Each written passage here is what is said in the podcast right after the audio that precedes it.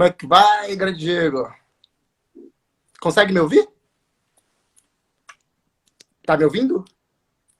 Ei, meu querido. Consegue me ouvir agora? Satisfação. Não ouve? Eu consigo te ouvir. Ah, tá. Eu tô te ouvindo. Tô te ouvindo. Também. Tô te ouvindo. No início é que eu não tava conseguindo ouvir. Eu acho, não sei se era o, o fone de ouvido. Acho que não foi, não. Você consegue me ouvir bem? Perfeitamente. Você tá me vendo também? Tô te vendo, tô te ouvindo. Só o, o, o, fone que eu tinha utilizado primeiro que não estava funcionando, é por isso que eu tirei.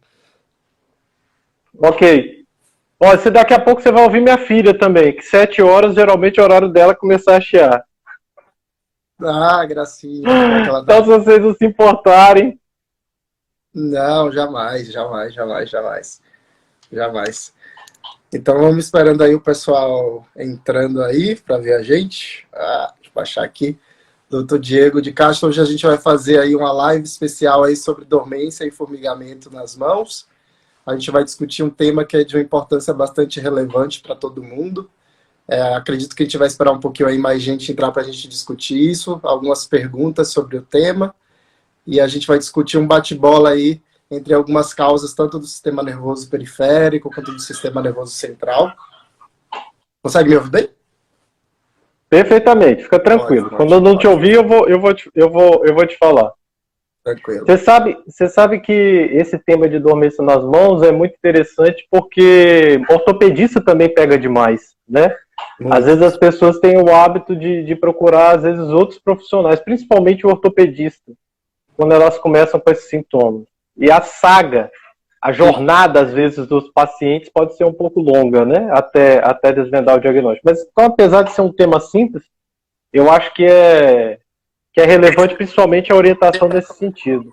Não, com certeza. É como eu estava falando até de um outro tema, que às vezes os pacientes ficam indo entre especialistas, como, por exemplo, dor nas pernas, que eu fiz uma live outro dia, que o paciente vai no vascular, vai no ortopedista, é verdade. Especialistas e dormência e formigamento nas mãos é algo um pouco similar, né? Nunca se sabe se vai no reumatologista, no ortopedista, no neurologista, no cirurgião vascular. É, é muito bem. Eu, eu, acho, eu acho que a gente pode começar. Sim, sim, sim, sim. Vou te, te, te apresentar aqui pro.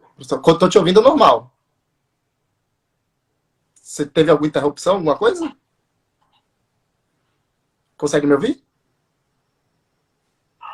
Tá me ouvindo? Para mim tá cortando um pouco. Eu tô Nossa. te ouvindo, mas para mim tá cortando um pouco a sua, o seu sinal. Fala. Ah, tá.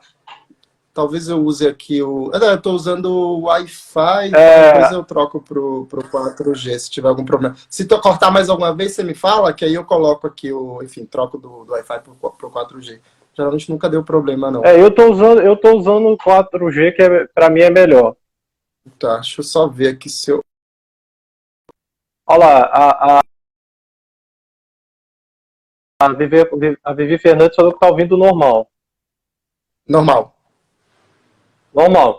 Tá, tranquilo. Se cortar alguma vez, você me fala, tá bom? Combinado. Então, hoje, para mim, gente, é um prazer, na verdade, né, estar tá aqui junto novamente com o Dr. Diego de Castro, que é um grande amigo e colega. A gente teve a oportunidade de vir aí de lugares diferentes. Ele lá do Espírito Santo, eu da Bahia. A gente teve a oportunidade de se encontrar aqui na residência na USP, né? Entre mais ou menos ali, eu entrei em 2012, ele entrou em 2013. A gente teve uma interação ali durante a residência médica. Dr. Diego de Castro, além de neurologista da USP, é um especialista em. Ele fez eletroneuromiografia, é especialista em doenças extrapiramidais, especialmente dentro desse grupo de doenças, a doença de Parkinson, que ele vem fazendo, inclusive, um, um grande trabalho de psicoeducação aí de pacientes e familiares. Obrigado, Eu obrigado. bastante. E além disso, obrigado, também, querido. ele trabalha na área de neurogenética e doença do neurônio motor.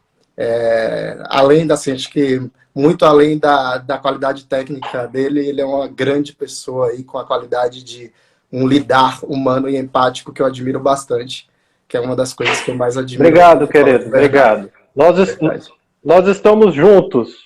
Você é maravilhoso, eu não vou ficar falando aqui, senão vai ficar como se fosse puxando o saco do, Não, tô sendo, tô sendo sincero aqui. Mas esse é o doutor Diego que eu apresentei. Eu acho que hoje a gente vai fazer um bate-bola aí, é, legal, divertido aí, né? Quem nunca sofreu de dormência nas mãos, desde seja dormir em, ah, em cima do braço, ficar ansioso, túnel do carpo, pensou que tem ela, esclerose múltipla, qualquer é problema. Hoje a gente vai passar por todos esses problemas, responder a dúvida de vocês. E eu acho que a gente podia começar, Diego, você falando aí dessa trajetória do que é o sintoma, como o paciente pode experimentar esse sintoma, é, o que é que para a gente leva a pensar as principais causas, é, para depois a gente ir drenando é. aí para as causas, os exames complementares e o tratamento de qualquer, de, de cada condição. Legal. Então, então, pessoal, é o seguinte: a nossa mão é um órgão muito nobre, uma estrutura muito nobre, porque ela tem uma representação no nosso cérebro muito grande e, ao mesmo tempo, ela tem nervos que são nervos muito espessos, que saem da região da nossa coluna cervical. Então, preste atenção. Toda a inervação da nossa mão, seja por força ou seja de sensibilidade, ela tem origem no segmento cervical da nossa coluna. Esses nervos que saem da nossa coluna se unem e vão descendo para o braço com o objetivo de alcançar a mão. Na mão especificamente, nós vamos ter três grandes nervos. Um nervo que passa bem no meio da mão, o nervo que passa no meio tem o nome de mediano, o nervo que passa ao lado do osso unar tem o nome de unar, e o nervo que vem para a região de trás da mão se chama radial.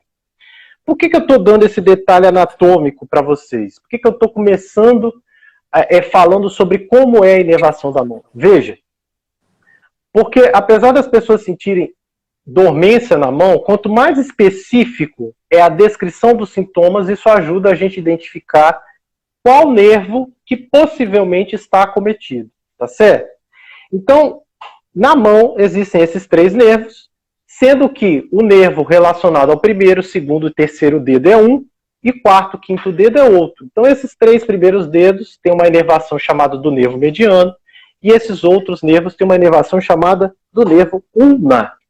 Então, pessoal, quando a gente começa falando de dormência na mão, é, às vezes os pacientes têm a, a, sensação assim, não, minha mão está dormente, mas para a gente o detalhe de como é descrito, né? O sintoma, como, onde predomina a dormência, onde começa a dormência, isso é um detalhe que é muito relevante. E mais, às vezes, é, quando o paciente fala assim, olha, eu não consigo separar em qual lugar está, é na mão inteira, isso já faz pensar, isso já nos remete que possivelmente essa alteração sensitiva possa estar mais relacionada ao nosso cérebro do que à região da nossa coluna cervical, tá certo? Então, um ponto básico da nossa conversa de dormência nas mãos é: quanto mais rico, quanto mais preciso a gente consegue ser na caracterização dos sintomas, é mais fácil da gente conseguir diferenciar se o problema está nos nervos daqui, se está na região da coluna cervical ou se está diretamente na região do nosso sistema nervoso central tá certo? Que simultaneamente, é, os nervos que pegam a sensibilidade da mão, eles também levam as, as informações relacionadas ao movimento da mão, tá certo? Então, esses mesmos nervos, mediano, radial e ulnar, além de fornecer sensibilidade, tato, eles também fornecem movimento e força. Por que, que isso tudo é importante? Porque se a sensibilidade, a alteração da sensibilidade for associada diretamente à alteração da fraqueza, isso nos ajuda a pensar numa série de diagnósticos, tá certo? Então eu só quis fazer um levantamento anatômico para vocês entenderem mais ou menos como funciona o nosso raciocínio, por que, que é diferente, por que as dormências na mão são diferentes, né? E eu acho interessante, Matheus, a gente descrever é, é, a principal causa de dormência Perfeito. na mão, né? Perfeito, perfeito. Fala um pouquinho para a gente sobre a, a, as é, o... causas mais comuns de dormência na mão. Exatamente. Então, como o doutor Diego falou, em qualquer tema de medicina, não só de neurologia, a história de como o paciente conta, ela vai ajudar a gente a direcionar o raciocínio. Né? Então, quando a gente fica assim um pouquinho chato perguntando como realmente é, que horas que acontece, qual região da mão, mostrar a face, mostrar se tem ou não é, dor cervical, se aquilo dali é junto, por exemplo, com o membro inferior, se é bilateral ou se é unilateral. Essas informações elas vão ajudar para a gente a um raciocínio neurológico que a gente tem aí algumas etapas que a gente aprende aí nas nossas escolas. Dentro das, das causas neurológicas, né, de dormência e formigamento nas mãos, a gente tem as causas do sistema nervoso central ou do sistema nervoso periférico. Ou seja, a sensibilidade da mão ela é uma circuitaria. O doutor Diego já falou bem aí, né? E ela tem basicamente um grupo de nervos que vão correr como uma fiação elétrica até a medula e da medula até o cérebro lá no nosso córtex. Então a gente tem basicamente aí uma conexão central e uma periférica. A causa mais comum é na conexão ou na fiação aí periférica, né? E uma das causas mais comuns, ou a mais comum, na verdade, com certeza, que os pacientes mais queixam, e que vai acontecer principalmente mais numa regiãozinha aqui, mais do, do primeiro e do segundo dedos, mais à noite, mais relacionada com algumas atividades, às vezes, é uma compressão, né? Uma, um, uma pressão num nervo chamado nervo mediano, que passa aqui numa região da mão, que é o túnel do carpo e ele é responsável pela inervação sensitiva aqui desses dedos, e por passar ali no túnel do carpo, ele leva o nome de síndrome do túnel do carpo. Né? Essa seria a principal causa com esses sintomas, que de, ela pode ser desde mais leve até mais grave, né? Nos casos mais leves, vão ser sintomas mais sensitivos, com é um sintoma sensitivo que não é apenas uma dormência ou formigamento, pode ser um incômodo. Isso pode ser chamado de dor pode ser chamado de choque, pode ser chamado, por exemplo, de, de, de algo desconfortável. Cada paciente vai dizer como ele experimenta. E nos casos mais graves, né, do leve até o mais grave, a gente vai ter um déficit motor de alguns musculozinhos que são inervados ali também pelo nervo mediano, de algumas funções ali da mão distal, né, basicamente. E conforme, é, se a gente tem um sintoma, primeiro a gente vai suspeitar e pedir alguns exames, a gente vai ver o perfil do paciente se tem alguns fatores de risco e a gente vai tratar. E aí, Diego, eu te pergunto, para essa síndrome, né? É, além do, dos sintomas, o que é que você vê que os pacientes trazem de contar e o que é que você acha que são os fatores de risco e como é o caminho aí diagnóstico para a gente chegar e dizer que realmente é isso? É. Então, pessoal, como o Matheus falou, explorando esse conceito de síndrome do túnel do carpo, tem esses sintomas que realmente são sintomas que quando a gente ouve do paciente, para nós eh, já aponta o caminho, né? Primeiro, os pacientes na fase inicial, eles costumam ter uma piora noturna dos sintomas, né? Então esse componente de dormência ou de dor, ele frequentemente às vezes acorda até o paciente à noite. A gente, alguém perguntou ali por que as câimbras são mais comuns à, à noite. Cãibra não é bem a, a, a, palavra em relação à tunda do carpo, tá? Pode estar relacionado a outras coisas. Mas o sintoma sensitivo, essa experiência, essa sensação esquisita, ela piora à noite, a gente acredita porque o braço fica sem mexer e ao ficar parado, essa região onde o nervo passa, o túnel do carpo, aumenta a compressão temporariamente durante o período noturno. E isso faz com que doa mais, que tenha mais dormência, que tenha mais formigamento. Tá certo?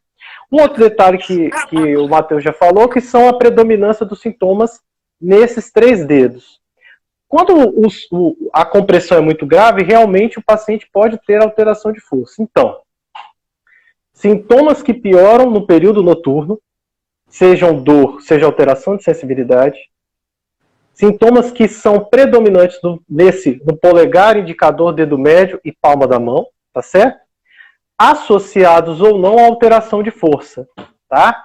Esses sintomas favorecem a possibilidade do nervo estar comprimido bem aqui na região do punho e túnel do carpo. E aí, quando a gente tem uma clínica assim tão, tão rica, né? Tão definidora, a gente vai para a investigação. Pessoal, aqui eu faço só uma pausa para Alguém botou aqui, sinto às vezes uma dor intensa no braço na região da cá. Pode ser tendinite devido a muito trabalho com notebook? Isso é muito interessante. Quem perguntou isso? MPiva perguntou. Preste atenção, MP. Foi muito bom você ter colocado isso. Boa pergunta. O nosso nervo e os nossos tendões, eles precisam correr no, no punho. Eles fazem esse movimento que deve ser fluido. Tá certo? Quem faz, trabalha muito com notebook, o que, que, costuma fazer? Eles costumam fazer esse movimento aqui, que a gente chama de dorsiflexão. A pessoa, para digitar, ela faz um movimento de contrair um pouco o punho. Agora, você imagina o seguinte, ela faz esse movimento durante o dia todo, durante semanas ou anos. E aí, realmente, o nervo mediano, ele passa a ficar atritando. Ele fica fazendo atrito nas estruturas ósseas, no osso ou nos tendões, e isso realmente lesa o nervo mediano. Então, note bem: pacientes que fazem esforço repetitivo, eles têm o maior risco de desenvolver essa lesão do nervo mediano na região do túnel do carpo, ou seja, eles têm um risco maior de túnel do carpo. Tá certo? Perfeito. E, infelizmente, nesse mesmo lugar passam alguns tendões também. E a mesma maneira, os tendões podem friccionar pelo movimento repetitivo e os tendões também podem inflamar. Então, nessas situações de esforço repetitivo, pessoal, que é muito comum no, no, no, trabalho né, das pessoas, a gente tem a possibilidade de fazer realmente uma tendinite, uma inflamação do tendão, e tem uma possibilidade de fazer uma lesão do nervo.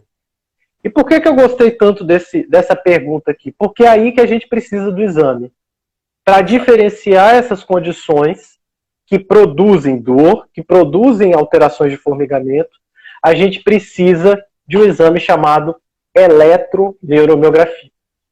Então, posso falar mais um pouquinho?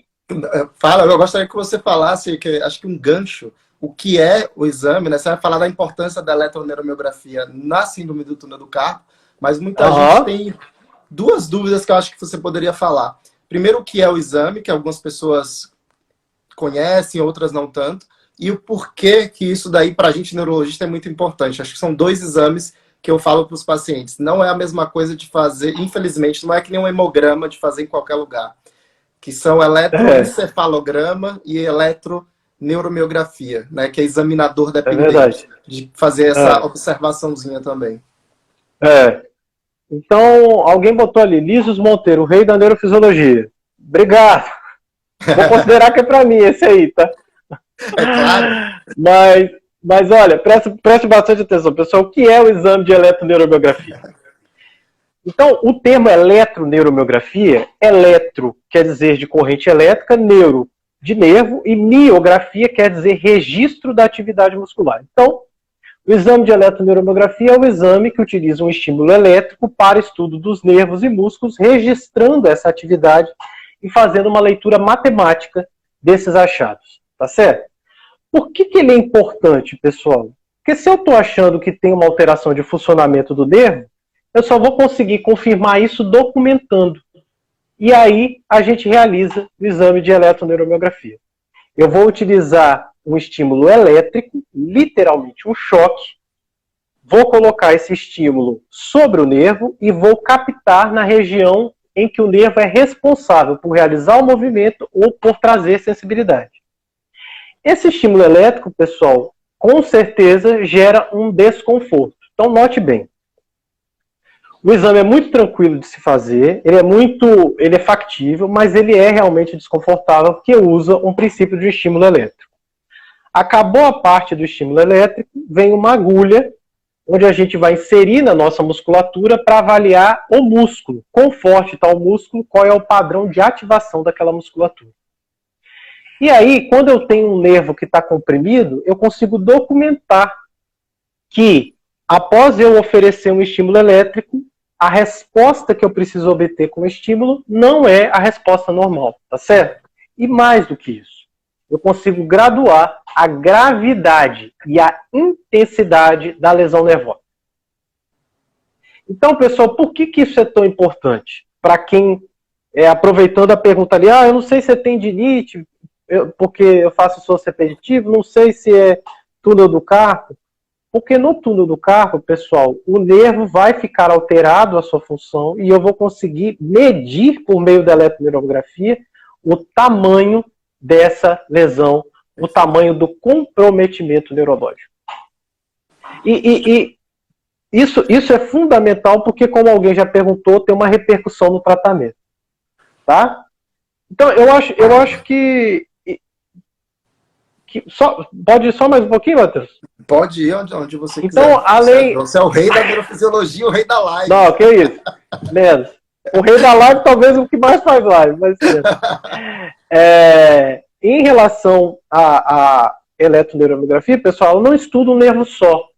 Então a gente pode avaliar os outros nervos da mão, avaliar os nervos do ombro, avaliar os nervos da coluna cervical. Então preste atenção.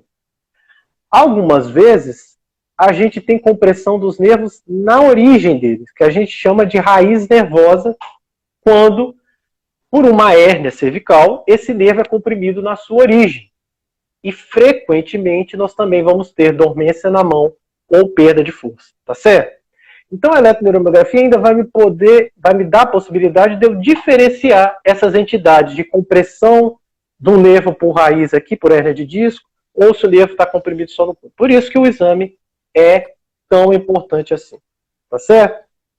É, eu acho, eu só gostaria que agora a gente aproveitasse o espaço, Matheus, Comenta um pouquinho sobre o tratamento do túnel do carpo. Eu acho que isso é. Perfeito, perfeito. Acho que isso é, é relevante. Né? Já que a gente comentou. Se você quiser pessoas... falar alguma coisa mais do diagnóstico, você fica à vontade. Não, claro, claro, claro. É, primeiro, só responder algumas perguntinhas. Algumas pessoas falaram: ah, eu fiz o exame buscando outra coisa e achei túnel do carpo. Só lembrar que a prevalência da síndrome do túnel do carpo é, é bem elevada, né? principalmente em mulheres com obesidade, durante a gestação, porque causa um edema, hipotireoidismo, algumas outras condições. Mas lembrar que, por exemplo, quem tem miastenia graves, esclerose múltipla, quem tem, por exemplo, diabetes e neuropatia diabética com aquele formigamento em bota, em luva, também pode ter uma síndrome do túnel do carpo. E com é certeza é o doutor, neuro, o doutor é, Diego, como neurofisiologista, ele deve encontrar esse achado em exames cujo motivo da solicitação não foi necessariamente a, a queixa de dormência naquela região. Então, pode ser um achado de exame, que pode ser uma, só uma coisa subclínica, ou o paciente nunca se deu conta e fala: Nossa, na verdade eu, eu sinto isso mesmo. Em relação ao tratamento que o doutor Diego falou, então só lembrar que é uma compressão aqui no túnel do carpo, né? Que se eu faço, é. por exemplo, essa movimentação aqui, me atrapalha mais e comprime mais. Isso vai depender basicamente da gravidade que vai ser dada pelo exame neurológico, né? E também aí pela extensão do exame neurológico pela eletroneuromiografia. Se eu tenho só um acometimento sensitivo, se eu tenho só uma queixa aí disestésica, álgica, incomodar, sem um déficit motor, né? Eu posso apenas imobilizar esse usar um imobilizador, principalmente no período noturno, ou até ficar um período aí de repouso, se vocês estão aí numa maratona de fazer algumas coisas, porque aquela região ali é uma região que está bastante sensível. Conforme essa sensação ela é refratária a um tratamento de imobilização ou um tratamento mais convencional e conservador, existem alguns casos de sensibilidade refratária ou de déficit motor que vai precisar de uma descompressão cirúrgica que é aquele paciente que fala, ah, já fiz um, uma cirurgia do túnel do carpo em 98, outra do outro lado em 2003. São aí as condutas cirúrgicas. É, relacionadas são as, a, basicamente aí a, as principais. Existem medidas do dia a dia para evitar também, né? medidas comportamentais. Então, observar é, qual é o tipo de atividade que você faz, se você pode, por exemplo, poupar aquela mão para estar tá utilizando, apesar de ser sedestre. Nossa. E, e, com certeza.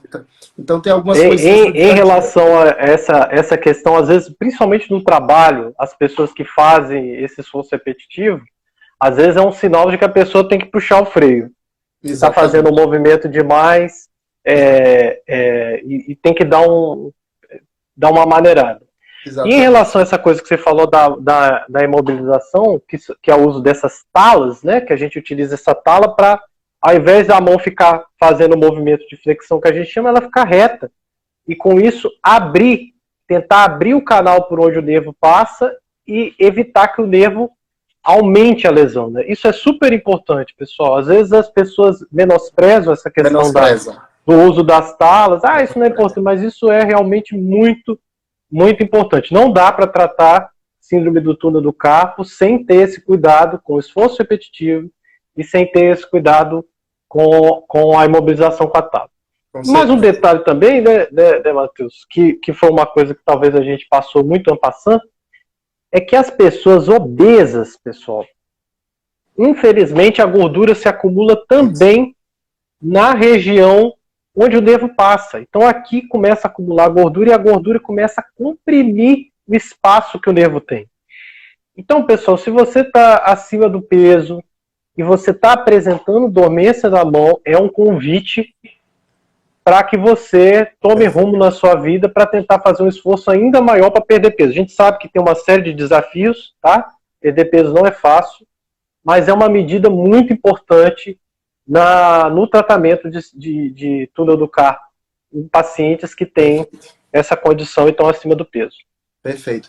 E doutor Diego, é, além da síndrome do, a síndrome do túnel do carpo, ou se você quiser comentar mais alguma coisa, alguém te, é, colocou mais alguma dúvida que eu não tenha visto, para nós neurologistas, né? E se você também quiser comentar outras doenças de outros campos aí que não seja da neurologia, quais outras condições ou doenças comuns, né, que a gente pode acabar encontrando como causa de formigamento, dormência no braço, no antebraço, seja na própria mão, como é o tema aqui da nossa live. Uhum. É, eu só só gostaria de explorar um pouquinho mais as tendinites, claro, claro, porque claro. Às, às vezes, às vezes é, isso é, isso é muito interessante. Os pacientes têm a, um tendão inflamado, pessoal, e o tendão está inflamado há tanto tempo que essa inflamação passa a disparar uma informação para o nervo que ali não tem uma coisa que não está funcionando muito legal. E às vezes isso pode ser percebido como um sintoma de dormência, tá certo? E aí o que, que acontece? Os pacientes vão, fazem a eletroneuromiografia e a eletroneuromiografia dá normal. E aí o paciente fica assim, poxa, mas eu estou com dormência, o exame deu normal, quer dizer que eu não tenho nada? Não é isso, tá? Isso quer dizer que o seu nervo, graças a Deus, está funcionando bem, mas ele está avisando que tem uma estrutura do lado que não tem o um funcionamento adequado. E por isso a gente costuma continuar a investigação. Nessas situações, a gente costuma pedir uma outra avaliação por um exame de imagem, tá?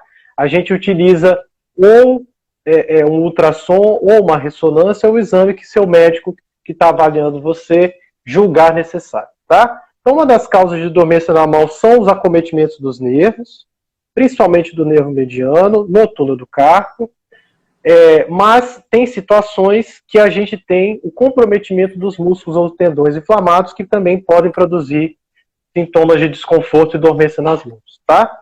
A, a, o pessoal da miopatia perguntou aqui, como faço para diminuir esses sintomas à noite? O principal é o uso da tala, evitar esforço repetitivo. Se você estiver acima do peso, perder peso, isso é importante. Se a tireoide estiver descontrolada, também tem que controlar. Tentar normalizar todas as suas condições de saúde. E naqueles pacientes que têm muita dor, a gente pode utilizar um anti-inflamatório. A gente, às vezes, pode fazer um bloqueio do nervo. A gente pode botar um, um, fazer uma infiltração com anestésico e corticoide na região do túnel do carpo, tá certo? A gente pode partir para o procedimento cirúrgico, tá? Principalmente nos casos que a eletroneuromiografia mostrou que o comprometimento é grave, a gente abre o túnel do carpo para dar espaço para esse nervo correr mais. Então, tem uma série de possibilidades terapêuticas é, é, que você pode utilizar. O que você não pode é ficar com sintoma, e às vezes foi isso que você falou no início, né? Você vai pesquisar no Google, tem lá um monte de coisa é, ruim, né? De dormência nas mãos. Eu acho que essa é uma coisa. Google. É, eu acho que isso é uma coisa boa de você comentar. Comenta, comenta um pouco mais dessas outras, outras situações. Com certeza. Então, como eu falei no início da, da live, né, a gente pode ter um problema, seja central seja periférico. Né? Eu vou citar aqui algumas e depois vou drenar para outras e, e, e, comentar como a gente pode desconfiar delas. Né? Uma delas é, vai ser, por exemplo, na saída, na origem né, das raízes do nervo periférico. Então, por exemplo, uma hérnia de disco, né, o disco cartilaginoso que está aí entre as vértebras, pode comprimir a saída de algumas raízes, como, por exemplo, C5, C6, C6, C7, que são algumas raizinhas ali, e que elas originam né, o plexo braquial que vai lá inervar e trazer a sensibilidade dos nossos braços. Então, aí, se o paciente tem uma queixa, por exemplo, de dor cervical, ou se essa sensibilidade ela não é restrita à mão. a gente já vai acabar vendo uma queixa em outros territórios sensitivos. E partindo para o Dr. Google, duas coisas principais, ou talvez três, que os pacientes podem ler. Digitar lá dormência, formigamento, que seria, primeiro, que seria o mais prevalente, não, não, vou começar pelo mais raro, que seria AVC, acidente vascular cerebral, né? Quando ele é súbito, né? Lembrar que a instalação é de uma hora para outra, né? E geralmente não é só na mão, é geralmente é de um lado do corpo, mas se o AVC for pequenininho na região da mão, poderia ser sim no território da mão. E lembrar aí também da esclerose múltipla, das doenças desmielinizantes, né? Uma doença autoimune do sistema nervoso central, que a gente pode ter, né? Placas, né? Focos de inflamação ao longo da medula ou do cérebro e também do nervo óptico, justificar uma dormência que acontece em forma de surtos que aparecem e depois diminuem né, ao longo de dias ou semanas. Dr. Google pode falar também de outras causas do sistema nervoso central, por exemplo, algum tumor, seja benigno, seja maligno, do sistema nervoso central, algum processo infeccioso do sistema nervoso central. Isso acaba sendo mais raro e a gente vai contextualizar. Então, o paciente está imunocomprometido, a gente vai pensar no, numa infecção, por exemplo, um abscesso, seja bacteriano, seja fúngico, é algo mais, mais raro. Mas o Dr. Google pode informar isso tudo e cada situação dessa, ela vai ter uma conduta, certo? Então, assim, se vocês apresentam isso de uma hora para outra, fazem parte de uma população de risco para AVC, que seria pacientes principalmente idosos, hipertensos, diabéticos, obesos, dislipidêmicos, a primeira coisa, né, é aquela, apesar de a gente estar falando aqui de coisas crônicas, mas lembrar, né, ligar o, o SAMU 92 porque é, é um tratamento que deve ser feito de preferência nos mesmos ou os próximos minutos. Né? Se algo não é tão urgente, não começou de uma hora para outra, aí dá tempo de vir no, no ambulatório, no consultório, né? marcar uma consulta e ver aí os exames complementares mais adequados. Acho que é uma explanação geral aí. É, existem várias outras causas aí que a gente pode comentar, mas um pouquinho do que o Dr. Google pode assustar a gente de início. É, e tem um outro detalhe também, né, Matheus, que é assim, uma coisa, pessoal, é quando o sintoma é numa mão só. E outra coisa é quando o sintoma é nas duas mãos, né? Quando o sintoma é nas duas mãos, aí realmente a gente abre uma, outras possibilidades de, de, de diagnóstico. Eu acho importante a gente diferenciar. Fala sobre as, as situações de dormência das duas mãos, Matheus, que eu acho que é que às vezes começa formigando na ponta dos dedos, né? Uhum. Acho que alguém sim, até comentou ali, a palma fica um negócio assim meio esquisito, mas são as duas mãos, né? Tá. Falar de algumas condições é, que podem dar formigamento nas duas mãos, tá? Seja restrito ou seja somado também com formigamento na, na planta dos pés, tá? Começando aí, por exemplo, nas duas mãos, a gente pode ter aí uma, um quadro né, de mielopatia, né? Que pega ambos os lados das mãos, né? Algum dermato, alguma região da mão que é inervada ali na medula cervical. Ou a gente pode ter um acometimento do nervo periférico, que já seria outra coisa, simultaneamente nos dois lados.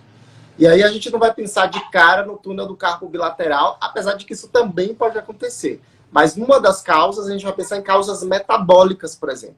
Neuropatia diabética ela dá, por, dá uma dormência e formigamento em botas e luvas. O que é isso?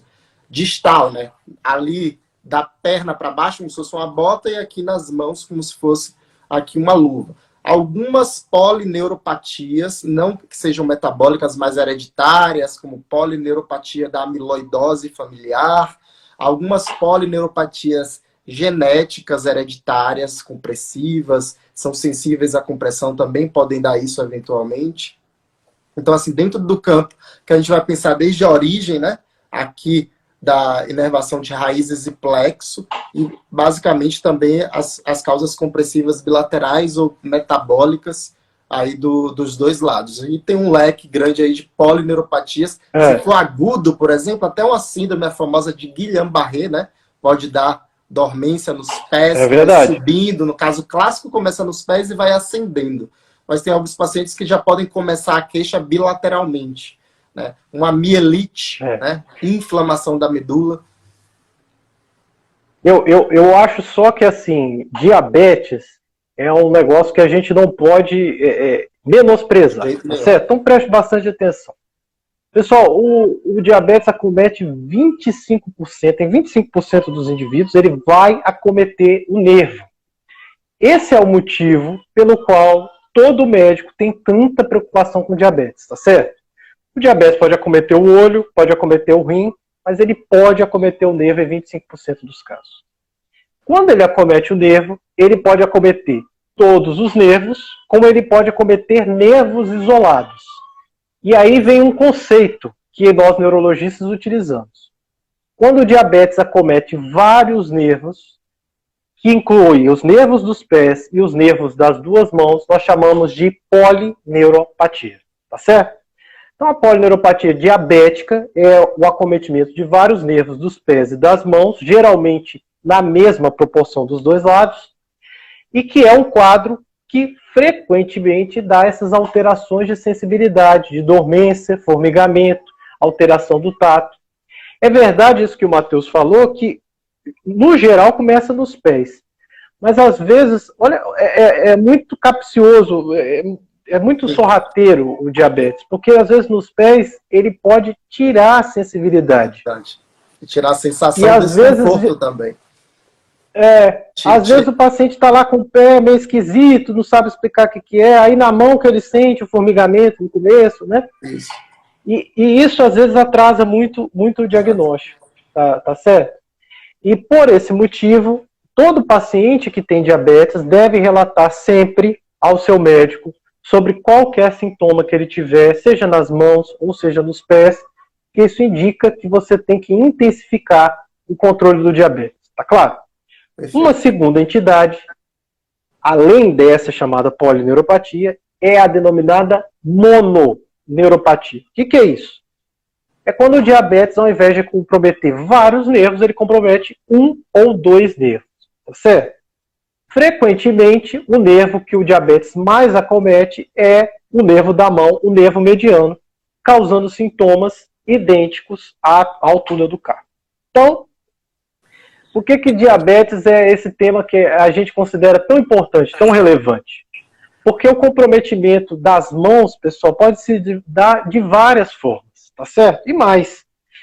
Como a gente tinha falado no começo, você tem um nervo que passa aqui no meio, mas você tem outros nervos, né? Comenta um pouquinho, o, o Matheus, sobre esses. Tem um outro nervo que o diabetes também, infelizmente, acomete bastante, né? Exatamente. Então, assim, o, a diabetes, como o Diego falou, primeiro que é uma doença uma das mais prevalentes, né? Então, se a gente vai falar aí de prevalência, hipertensão, diabetes e todas as suas complicações, é, reforçar o que o Diego falou, muito bem falado, o diabetes ele não pode, pode não começar nos pés com o clássico queimação, pode simplesmente estar anestesiado e o formigamento começar nas mãos. Então, lembrar de diabetes. E existem aí as mononeuropatias, que é basicamente uma isquemia, né? vai faltar sangue né, naquele nervo, que existe ali a, a que a gente vasa nervorum, né, que um nome estranho aí da medicina, que são os microvasinhos lá que vão inervar esses nervos. Então a gente pode ter uma isquemia, são vários tipos. Aí ele falou da isquemia, por exemplo, do nervo mediano. Pode ter isquemia, inclusive, do plexo braquial e pode dar algo mais grave, de um território maior. Muito grave. Tanto sensitivo quanto nervoso, tá? ou seja, problema mais proximal e distal. E assim, só para citar por curiosidade, existem outras, tá? Então, por exemplo, pode ter mononeuropatia do nervo intercostal, por exemplo, dando um quadro de dor, como se fosse aqui um, um, um entre aspas, na costela. falar na costela, né? Um, um, um zóster que não teve bolha. Isso às vezes é comum e o paciente é diabético. No olho, né? No nervo que mexe o olho, né?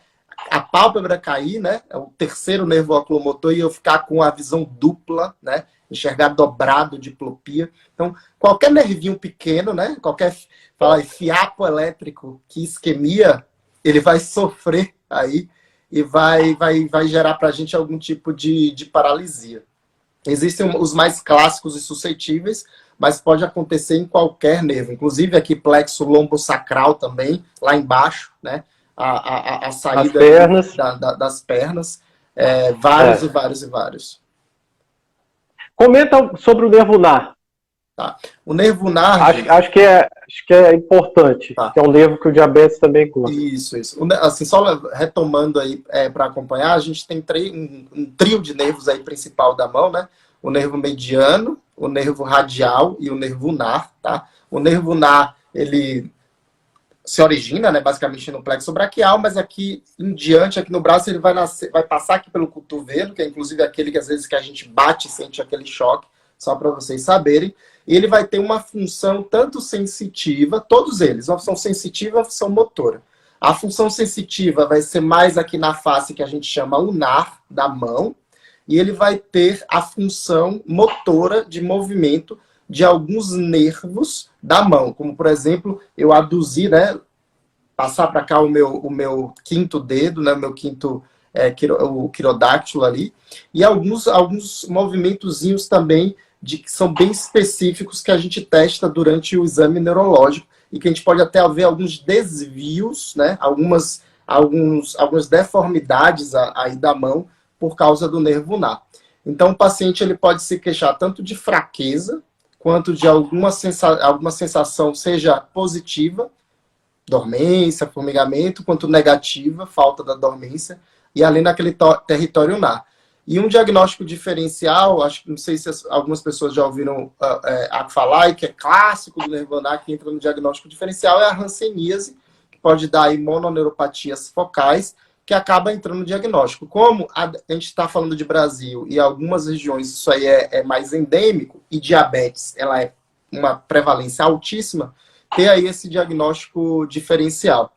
E é algo que a gente, como médico, né, Diego, a gente sabe que apesar de prevalente e apesar de a gente lembrar muito disso, é, a gente acaba lembrando mais de algumas coisas que são muito que fixam na memória, como a neuropatia que da musculatura ocular extrínseca e algumas outras. A de mão e membros superiores é algo que às vezes é esquecido por colegas da medicina interna ou inclusive por nós neurologistas, é algo que deve ser validado.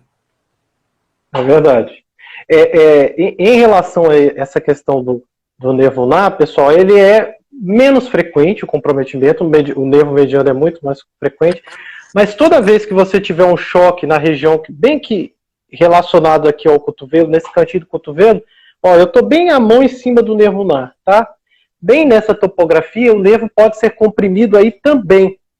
Então, às vezes, paciente que está também acima do peso, paciente que tem diabetes, o nervo pode ser comprimido nessa região e a gente pode ter um sintoma, como o Matheus falou, que predomina nesses, no dedo mindinho e nesse dedo aqui, que é o dedo anular, tá certo? Uma coisa que é muito importante que os pacientes saibam, que é a relação às posições. Então, realmente, as posições, pessoal, elas favorecem a compressão do nervo. Seja de esforço repetitivo, ou seja de você ficar muito tempo. Então, às vezes as pessoas dormem com o braço dobrado e dormem com a cabeça em cima. Aqui você está dobrando o nervo ulnar bem nessa região, você favorece que o nervo fique comprimido e que você tenha dormência na mão, tá certo? Tem pessoal, às vezes, que, que é casado e deita, e o esposo ou a esposa deita em cima do braço. Frequentemente pode ser comprimido um outro nervo que a gente chama de radial. Então, se os seus sintomas de dormência na mão eles são transitórios, se eles são relacionados a posições, no geral é para você ficar tranquilo, tá certo? Se você só tem a dormência que é induzida por alguma posição da mão, seja deitar assim, seja deitar em cima, você deve só avaliar como que você está colocando a posição e tentar mudar, tá certo? Agora, se o seu sintoma está se tornando contínuo e ele é associado à dor e associado à perda de força, você sempre deve procurar por ajuda, tá certo? Essa diferenciação é, é fundamental. E mais, é, Deus é bom, tá certo? Quando a gente tem dormência na mão, na maioria dos casos, são essas compressões locais, ou no punho, ou no cotovelo, ou na região do braço. Raramente, e às vezes na coluna cervical, como o Matheus falou. Raramente existem essas alterações, que são alterações do sistema nervoso central, Perfeito. e aí realmente são doenças que às vezes requer um tratamento muito mais agressivo, que não são neuropatias convencionais. Uma dúvida, Diego, que é muito frequente e que as pessoas também buscam o Dr. Google, que é começou um formigamento, né, um sintoma sensitivo na mão, é, às vezes com algumas coisas que os pacientes podem interpretar ou confundir com câimbras. Uma das coisas que dá mais medo é pensar se a paciente tem esclerose lateral amiotrófica ou ela, né? E a gente acaba conversando com o paciente, primeiro perguntar se o sintoma é da sensibilidade ou do movimento. Fala aí pra gente, assim, é, sobre essa preocupação, se esse sintoma pode ser realmente ou não um sintoma da esclerose lateral amiotrófica da ELA, e o que é, mais ou menos, resumidamente, aí a ela, porque é uma coisa que eu vejo frequentemente pessoas perguntando. Uma das principais preocupações é se aquela dormência não é uma ela. É verdade. Você sabe que eu tenho uma prima dentista e a primeira coisa quando ela chegou no consultório foi chorando copiosamente, achando que a dormência na mão dela era ela. Tá vendo? E, pessoal, é, é, é, embora a angústia exista, né, a gente tem que ficar muito tranquilo, porque especificamente a ela que o Dr. Matheus está falando quer dizer esclerose lateral amiotrófica.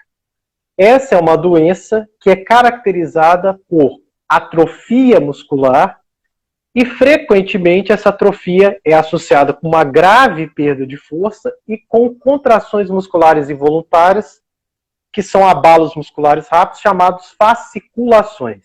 Note bem, na esclerose lateral amiotrófica ocorre morte de uma região dos nossos neurônios relacionados exclusivamente ao movimento.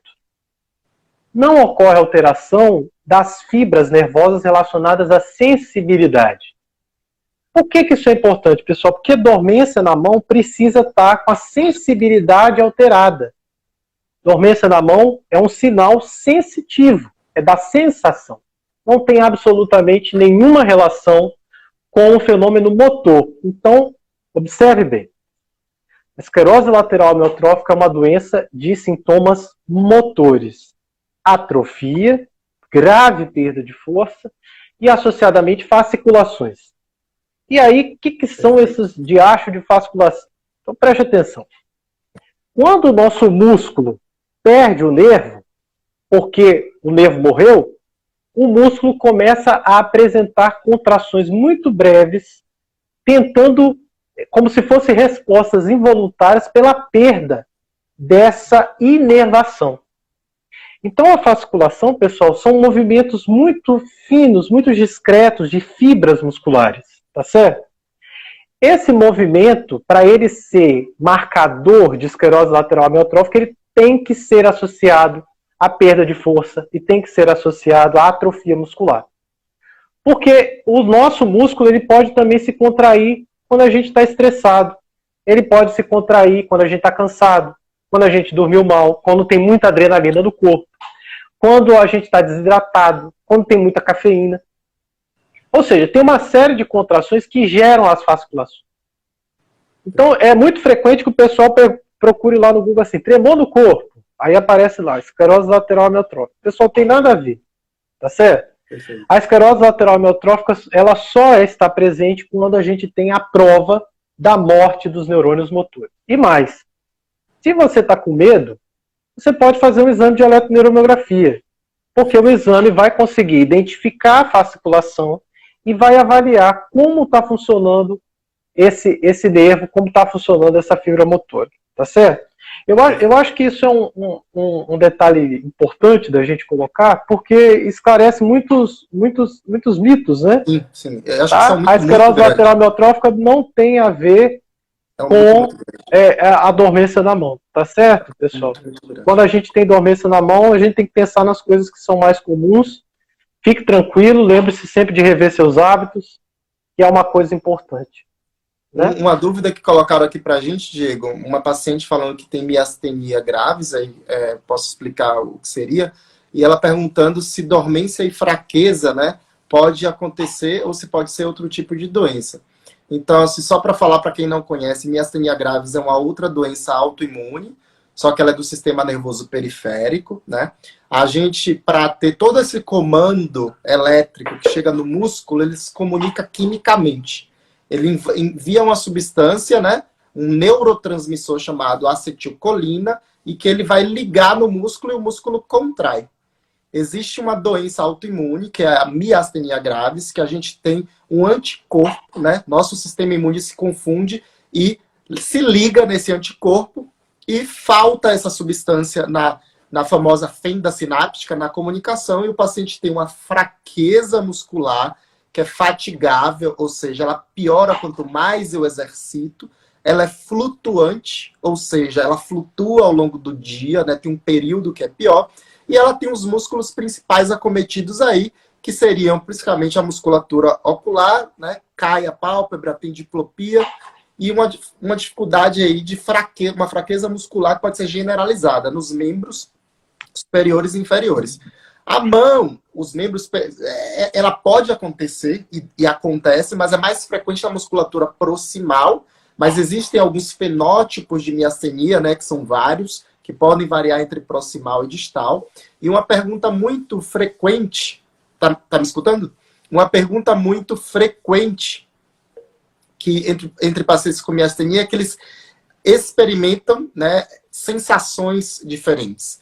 Então, a miastenia, da mesma forma que a esclerose lateral miotrófica, também é uma doença motora em lugares diferentes. Só que esses pacientes com mais frequência podem sim, e aí eu vejo bastante paciente com miastenia com queixas sensitivas, que aí vai ser uma mistura grande de coisas. Paciente com miastenia ele pode usar medicações que podem levar a sensações de câimbras. Pacientes com miastenia eles têm comorbidades autoimunes com muito mais frequência, tá? Como, por exemplo, lúpus, síndrome de Sjögren, artrite é, reumatoide. Existe uma comorbidade autoimune grande. Pacientes com miastenia usam corticoide frequentemente e desenvolvem diabetes pela, pelo corticoide. Então, é uma visão global, quando o paciente com miastenia fala de queixas sensitivas, lembrar um pouquinho, que pode ser um pouquinho aí do processo da fisiopatologia aí da, da, da, da miastenia graves, que a gente conhece parcialmente, né? Apesar de ser mais motora, e outras condições. Então, acho que foi a resposta que perguntou da miastenia graves, que falou da mão dela, a fraqueza sim e a, e a, a queixa sensitiva talvez mais indiretamente aí. Sim.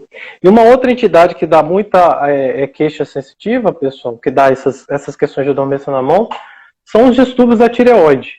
Né? O hipotireoidismo é uma condição muito comum, é, principalmente nas mulheres acima de 40, 50 anos, nas vovós, que costuma produzir também esses sintomas sensitivos esquisitos, de dormência na mão, de às vezes uma fraqueza, mal-estar meio, meio difícil de especificar, tá? E além de, disso tudo, existem algumas deficiências vitamínicas. Perfeito, isso que é. Que, que, que também pode trazer. Então, é, é, note bem, tudo que pode afetar o nervo, eu acho que alguém tinha perguntado, ah, existe algum medicamento que, que pode causar é, é, alteração, esses, esses sintomas? Pessoal, realmente existem vários medicamentos, tá? Os remédios ou as deficiências de vitamina podem, às vezes, lesar o nervo. Então, igual o diabetes, que pode lesar o nervo dos pés, lesar o nervo das mãos, tem algumas classes de medicamentos e algumas deficiências de vitaminas que podem gerar a perda da capa gordurosa do nervo, que a gente chama de baía mielina, de mielina. Entre elas, a deficiência da vitamina B12. Tá certo? Então, é, comenta um pouquinho, Matheus, sobre a deficiência da vitamina B12, que é um sintoma que, que a dormência na mão pode estar presente. Perfeito. É, a vitamina B12 ela é importante né, para a nossa mielinização normal dos nervos. A mielina é a capa de gordura que envolve os nervos e facilita a mensagem elétrica passar rápido, tá? Então, qualquer déficit de vitamina B12, ou seja, você absorve pouco, você come pouco, qualquer causa, ela pode dar uma polineuropatia, tá? Tanto é que a gente, quando vê um paciente com polineuropatia, né? Uma neuropatia de todos os nervos assim difusa, a gente pede exames de diabetes, exames de vitamina ah. B12 e tem um outro examezinho específico que é pensando aí que a gente chama, chama eletroforese de proteínas com imunofixação, não precisa saber o que é, mas é para saber se tem algum problema de neoplasia das células sanguíneas, que é uma outra causa aí que existe e que pode ser tratável. Na vitamina B12, a gente pede no sangue, se ela está baixa, a gente acha a possível causa, trata e ao mesmo tempo ver porque o paciente não está absorvendo ou porque aquilo ali está baixo. Lembrando que além da polineuropatia, a B12 pode dar um problema na medula, uma mielopatia da parte de trás da medula, que você fica desequilibrado, além de, de fraqueza muscular, tá? Dá uma ataxia sensitiva e também é uma das causas de declínio cognitivo que a gente pede como causa tratável, causa de déficit de memória e atenção. Entra aí. Então a B12 ela pode dar polineuropatia, mielopatia na medula e inclusive declínio cognitivo. Ela é muito importante é para o nosso funcionamento neuronal. É, talvez de todas as vitaminas que os neurologistas é, é, é, têm preocupação, a vitamina B12 e a vitamina B1, né? A, B1, a tiamina, é, são, são vitaminas realmente muito importantes, pessoal. E a B12, como o doutor Matheus falou, ela às vezes pode ter esse curso semelhante como o diabetes, pegar primeiro o nervo dos pés e depois pegar o nervo das mãos, só que às vezes nos pés o paciente vai deixando passar, porque acha que é, que é circulação, isso é muito comum, né? Sim. Às vezes o paciente tem sintoma na, nas, nas pernas e ele acha que é da circulação, quando na verdade é o nervo que não está funcionando bem, tá certo? E a tiamina, pessoal, a vitamina B1, é um cuidado que a gente geralmente é, é tem, principalmente com quem não está comendo bem, está mal nutrido, está muito emagrecido, e nos pacientes que bebem. Tanto a, a vitamina B12 quanto a vitamina B1, elas podem apresentar quedas, é, é, cair o nível delas com, diante do álcool. Tá? Então, se, se você tem dormência na mão e bebe, um convite para você parar de beber. Gente, acho que está chegando aí no nosso final da live, mas eu quero agradecer. Já deu? Pela... Já apareceu a. Apare... Tá aparecendo aqui. Não, um minuto. Tem mais alguma perguntinha aqui que eu não estou enxergando? Infelizmente não vou poder assistir. Você assiste depois. A gente vai salvar. Viver a vida com hepatite, tipo... o que eu queria comentar e agradecer, Diego, é que eu acho que você conseguiu aí explanar de causas relevantes e frequentemente importantes. Acho que foi o mais importante. A gente não ficou aqui na raropatia, a gente ficou no que realmente não, é, claro. é prevalente. E no raciocínio e deixar as pessoas aí... tranquilas, né? Exatamente. Gostei bastante é... de discutir isso com você. Fica, fica, pessoal, fica, fica tranquilo. No geral, só lembra